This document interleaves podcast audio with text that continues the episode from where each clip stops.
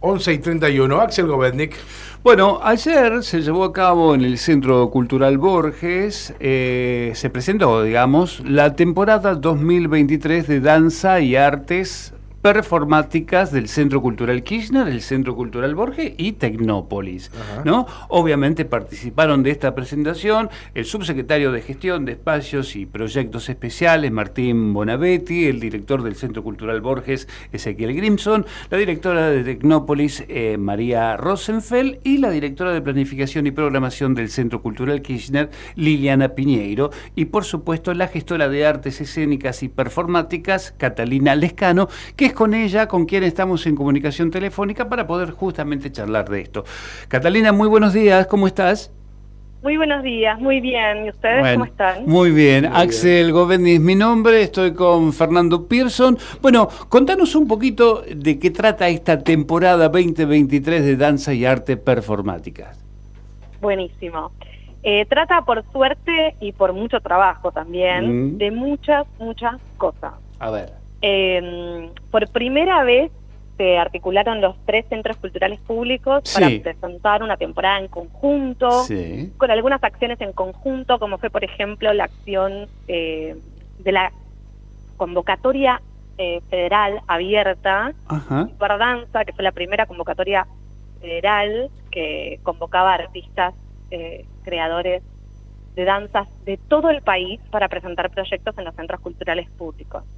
Así que eso fue una acción eh, diseñada entre los tres centros culturales públicos, coordinada por la subsecretaría. Sí. Y la verdad es que recibimos 647 postulaciones de todo tipo de proyectos de todo el país, lo cual también nos dio la posibilidad de mapear cómo se están imaginando las danzas en todos los territorios del país. ¡Qué bárbaro! Y el resultado de eso fue la selección de 57 proyectos que se van a estar presentando. De hecho, ya empezaron a presentarse en el Centro Cultural Borges y en el Centro Cultural Kirchner y también van a estar presentándose en Tecnópolis claro. la programación de marzo y octubre de este año.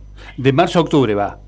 Sí, esos 57 proyectos van a, eh, están sucediendo eh, entre marzo y octubre, son 57 que también son de todos los géneros, estilos y expresiones de las danzas, eh, que más de la mitad vienen de otras regiones que no son centro, ¿no? claro. Que eso también es muy importante. Claro, claro. Esa convocatoria estuvo además conformada por, por juradas eh, de otras regiones, de NOA, mm. estuvo Alma Canovio, eh, del Centro Litoral estuvo Paula Manaquer y de Patagonia Jorgelina Balsa, y también fueron juradas eh, las asesoras de los centros culturales. Ah, Adriana Barenstein por el Centro Cultural Borges, Inés Armas por el Centro Cultural Kirchner Jimena García Blaya por Tecnópolis. Un trabajo muy interesante realmente. Me, me imagino... Pudimos comprobar que todas las danzas suceden al mismo tiempo en todo el país trascendiendo todo tipo de prejuicios. Fue, un trabajo hermoso. Sí, sí, un trabajo. Y mancomunar, digamos, estos espacios culturales como el, Borges, este, el eh, Tecnópolis, el Centro Cultural Kirchner, no, no me imagino que no debe haber sido fácil, ¿no? Digamos, porque justamente por las alternativas que presentan estos espacios. Sí, bueno, mira, voy a decir algo, fue bastante fácil. Los directores de cada uno de los centros culturales eh, trabajan muy bien, eh, bueno, en sí mismos también, con ya una, unas lógicas de programación y de curadurías muy consolidadas, en donde ya hay como propuestas permanentes en danza y artes performáticas que se vienen desarrollando y que se van a estar desarrollando este año también. Por ejemplo, el Borges tiene muy consolidado un ciclo que se llama Experiencias en Escena. Eh, tiene Tango al Paso, que son eh, talleres de tango. Tiene tango escenario. También brinda talleres y laboratorios. Sí. Y eso es como algo que ya tiene muy consolidado, como el Kirchner, eh, que es la danza en la cúpula, ya desde el año pasado, que se está como instalando con, con con mucha frecuencia, en los intensivos performáticos. Ahora vamos a inaugurar una escuela de ballroom y este año va a acontecer un... Bueno, tres jornadas, podríamos decir que es un festival que va a revisitar el emblemático ciclo que, que marcó la vuelta a la democracia eh, desde las danzas, que fue danza abierta. Y a 40 años de su última edición, que sucedió en el 81, en el 82 y en el 83, eh, bueno, similar, digamos, el compromiso de, revisitarlo y pensar, bueno, ¿qué, pasó a partir de eso en estos 40 años de democracia? Porque toda la genealogía de lo que sucede hoy en el país se podría llegar a pensar que tiene ahí una conexión con ese acontecimiento, que es muy importante. digo, civiles, teatros, dedicados a las danzas. Claro, esto era muy similar al teatro abierto, ¿no? De allá de aquello, claro. Exactamente, exactamente. Es que en el 81 eh, un grupo de, coreógrafas y creadoras eh, se acercaron a los, a los a los que estaban organizando el teatro abierto y, hubo como un, che, hagamos un danza abierta, ¿no? Como nosotros también. Y bueno, fue impresionante. Eh, y, tuvo una edición en el 81, en el 82 y en el 83. Bien. Y ahora, bueno, a 40 años, nos parece que, celebrando 40 años de democracia ininterrumpida, mm. Eh, era muy importante entender cómo, cómo, cómo fue el recorrido de las danzas, tomando eso como un hito fundamental.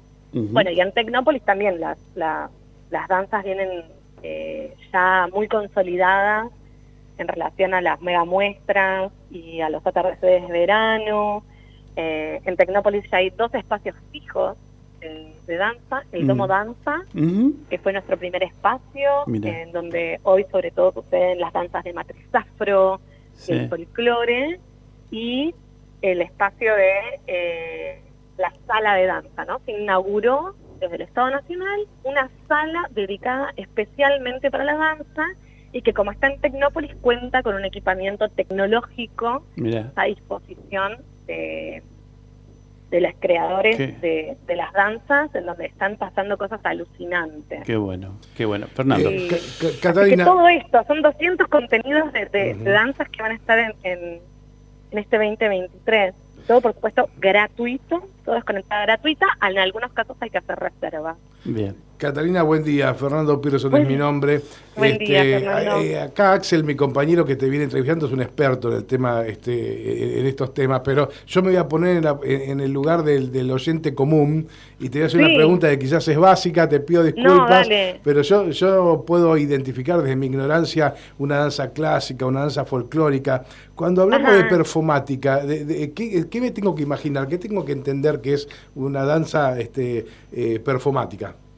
Bueno, está buenísima tu pregunta, es re importante porque yo que estoy todo el día inmersa en esto, doy por sentado cosas que digo que por ahí no se entienden.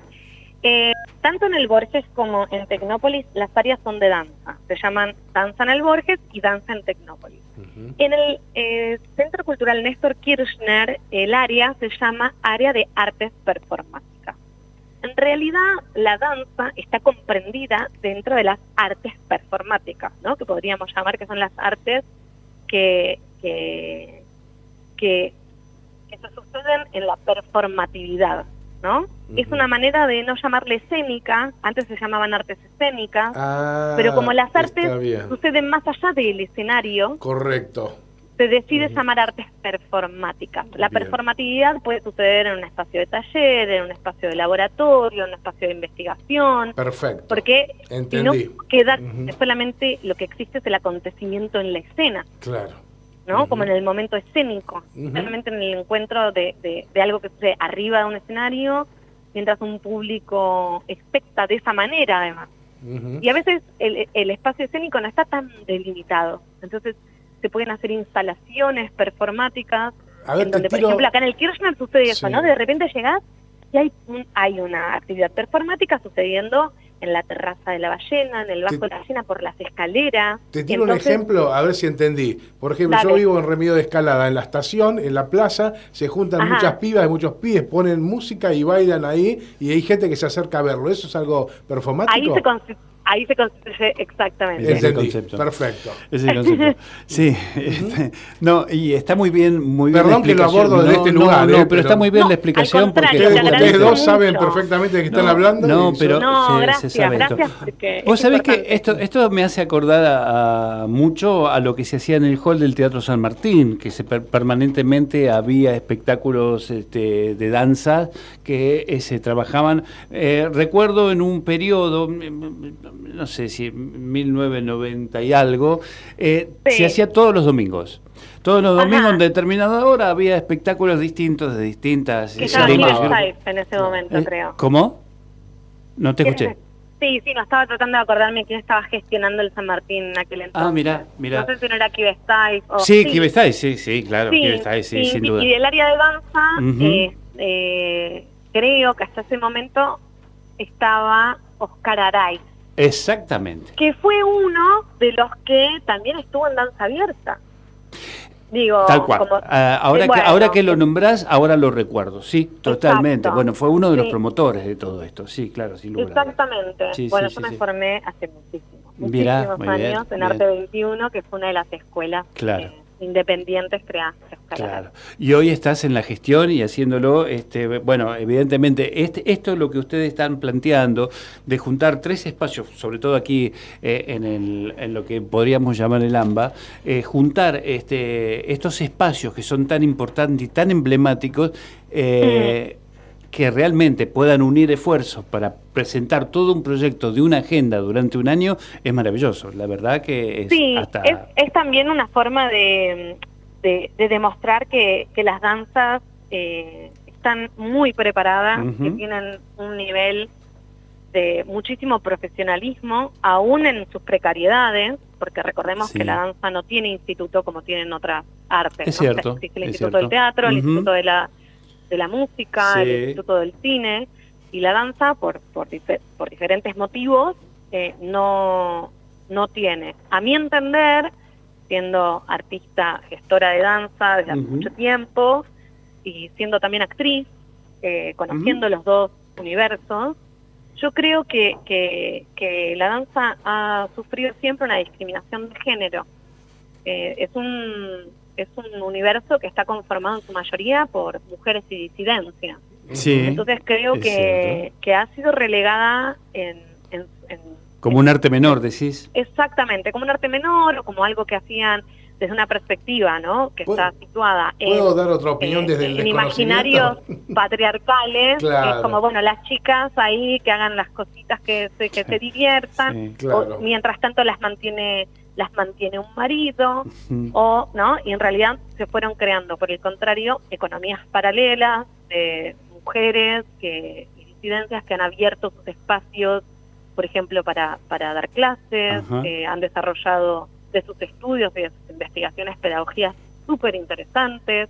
Hay mucho más profesorados de danza en el país que profesorados de teatro. O sea, quiere decir que estamos formando a muchas más eh, bailarinas eso es muy cierto. Eso es muy cierto. Que, y, no hay un campo institucional que los contenga. Entonces, eso es un, es un poco, eh, a mi entender, eh, lo pienso históricamente esto, y lo refuerzo como, como asesora de danza y artes performáticas, que es una discriminación de género y que eso es violencia de género y violencia económica también, ¿no? Sí, hay algo ahí que, que hay que reparar urgente.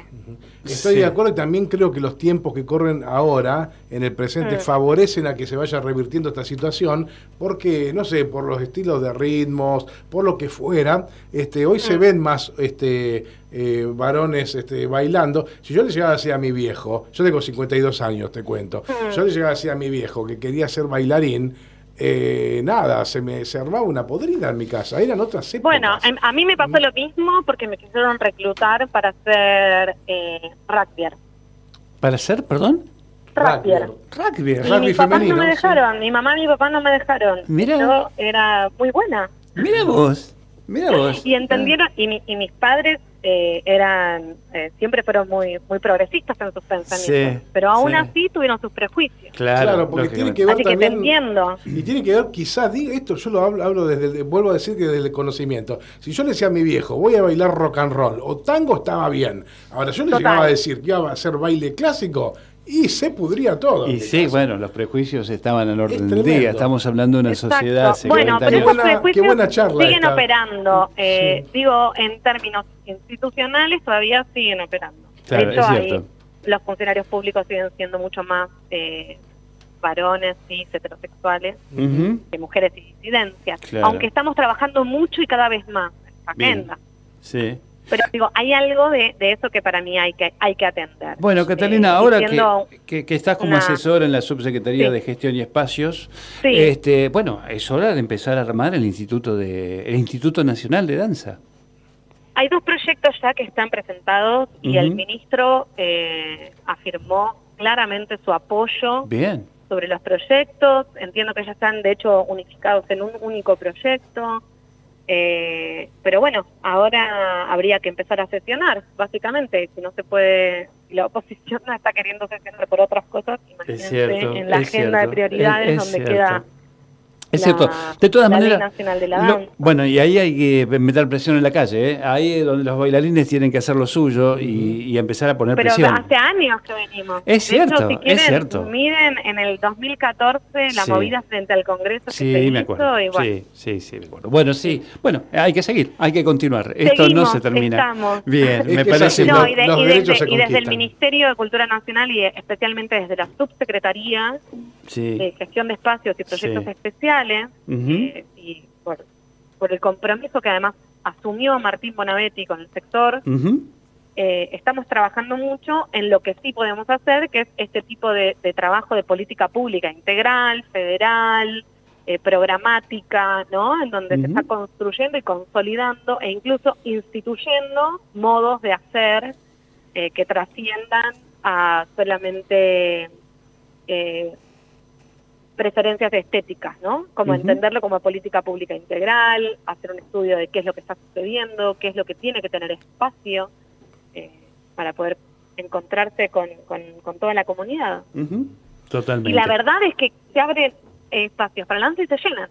Se ven convocatorias, se llenan se abre una función gratuita, se llena de gente. No, me cabe duda. Se encuentran con las escuelas y bueno, pasan unas magias increíbles. Mira, ya que lo nombraste a esto, hace ya un tiempo en España hicieron un ejercicio maravilloso que era, este, viste que te gusta, así se titulaba ah, esa performance, que era en un mercado común de todos los días, este, la gente de pronto aparecía, el que vendía la carnicería empezaba a cantar, el, digamos, la introducción de una ópera, eh, saltaba la que estaba haciendo la limpieza a cantar en, en, dueto, y así se armaba la ópera y todo el mundo se acercaba a escuchar sorprendidos por esto y mm. terminaban con un cartel que decía, viste que te gusta y esto tiene que ver precisamente con que a la gente le gusta el arte, a la gente, sobre todo el argentino, este, va, convoca mucho. Estamos hablando, por ejemplo, en la ciudad de Buenos Aires, una de las ciudades de mayor producción teatral del mundo. Y vos decís, ¿y cómo? Y sí,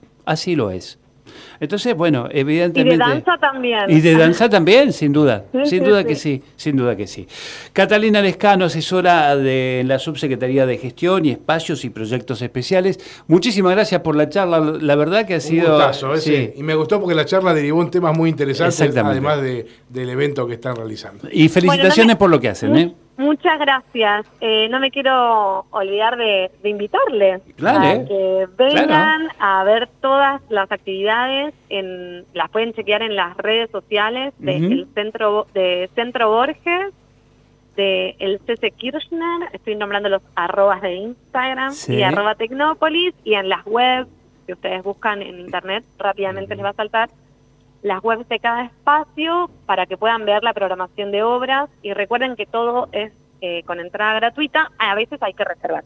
Y también si quieren aprender a bailar tango, si quieren aprender a bailar voguing, lo que quieran, eh, también. Hay mucha oferta de talleres y de laboratorios y hay intensivos, así que acérquense, eh, yo soy candidato para, aprender algo. Fantástico. Mi papá ayer vino a la presentación y me dijo, voy a venir a empezar a... me parece muy bien, me parece yo muy bien. Yo quiero ver si puedo rockear un poquito, eso me gusta eh, mucho. Puede ah, me encanta eso. ¿Eh? Eso, contá conmigo. Bueno, bueno. ahí está, ahí ya tenés, ¿eh? Ahí tenés la posibilidad. Gracias totales. Me encanta, sumamos militantes. Dale, Catalina, un beso grande y gracias. Un beso, muchas gracias. Podés escuchar nuestras entrevistas en Spotify. Búscanos como Radio UNDAB.